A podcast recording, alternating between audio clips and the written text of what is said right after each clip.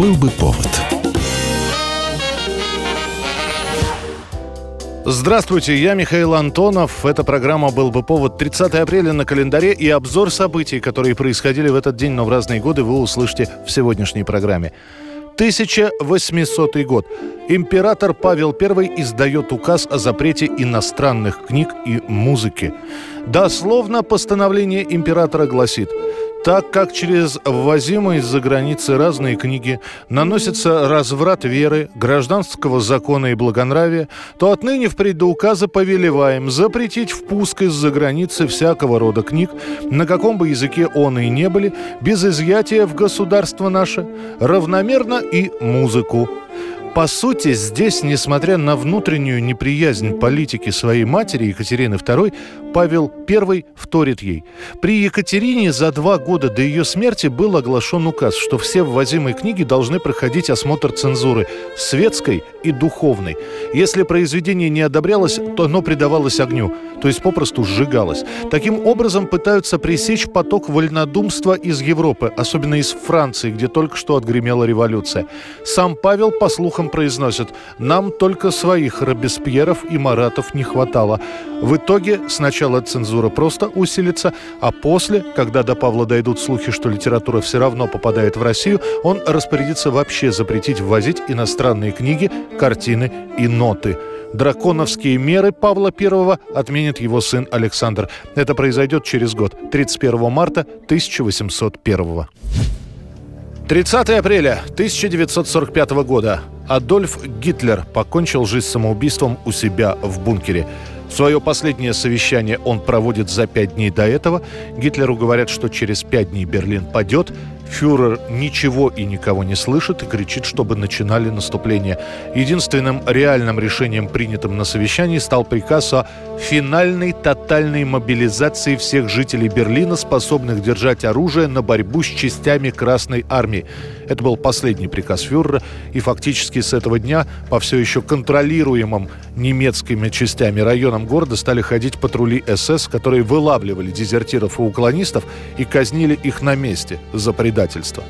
30 апреля 1945 года после обеда Гитлер прощается с лицами из своего ближайшего окружения, пожимает им руки и вместе с Евой Браун удаляется в свои апартаменты, откуда позже раздается выстрел.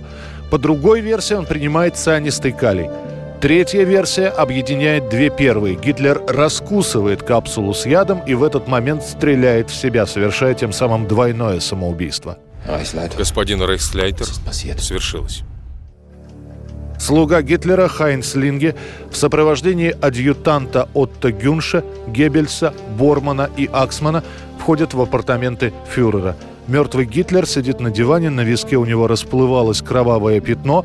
По другим версиям никакого пятна не было. Рядом лежит Ева Браун без видимых внешних повреждений. Между Адольфом и Евой любимая овчарка Гитлера – Блонди. Фюрер, как утверждают историки, отравил ее собственноручно. Известие о смерти Гитлера передают все мировые радиостанции, прервав традиционные программы. The German radio has just announced that Hitler is dead. Радиостанции США, Великобритании и некоторых других стран после этого информационного сообщения о смерти Гитлера ставят в эфир веселую инструментальную музыку.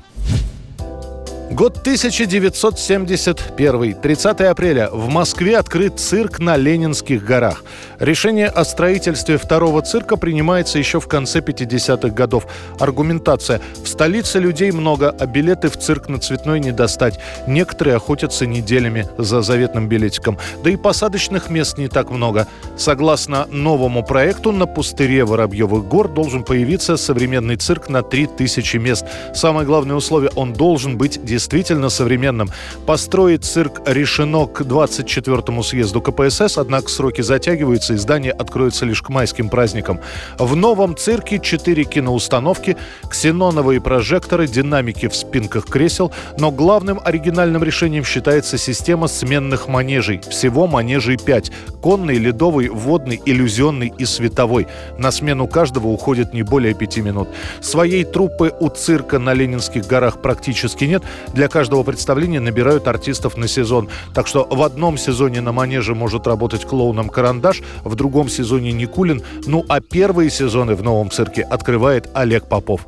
Какое бы новое определение мы этому не придумали, оно все равно будет беднее самого понятия цирк. Потому что цирк – это движение, это сила, это цвет, это музыка, ловкость, это когда у взрослых детское выражение глаз. Словом, цирк – это цирк. Теперь, отправляясь в цирк, москвичи говорят «пойду в новый», это значит на Ленинские горы, или «иду в старый цирк», значит на Цветной бульвар. 1992 год. 30 апреля. Теннисный турнир в Гамбурге. Играет Моника Селиш и Магдалена Малеева. Причем Моника ведет в этой встрече. Очередной тайм-аут. Спортсмены сидят на стульчиках, и вдруг изображение прерывается. Раздается мужской крик, потом крик Моники и голос ведущего с просьбой не поддаваться панике. Bitte. Оказывается, что на Монику Селиш совершается нападение. Ей просто втыкают в спину нож. Далее зрители видят, что сидящие на трибунах скрутили какого-то мужчину, а Моника, выбежав на середину корта, теряет сознание полиции потом выяснится, что на теннисистку напал 38-летний безработный Гюнтер Парке, давнишний фанат тенниса, а еще он обожает теннисистку Штефи Граф, которую Моника Селиш незадолго до этого сместила с первого места в рейтинге. Парке говорит, что просто хотел помочь своей любимице вернуться на первое место. По другой версии, он поставил крупную сумму на победу Штефи Граф, а после ее проигрыша решил отомстить обидчице. В итоге Моника Селиш получает не столько физическую травму, нож вошел в тело всего на несколько сантиметров, сколько психологическую. На корте она сможет появиться только через два года. А Гюнтер через эти самые два года тоже выйдет на свободу. Его не посадят в тюрьму, так как у Парки окажется психическое заболевание, которое освободит его от тюремного заключения. И, наконец, музыкальное событие дня сегодняшнего. 105 лет назад именно в этот день на свет появился Доривал Каими – бразильский композитор, автор и исполнитель песен. Он был безумно популярен у себя на родине в Бразилии и, как ни странно, в Советском Союзе.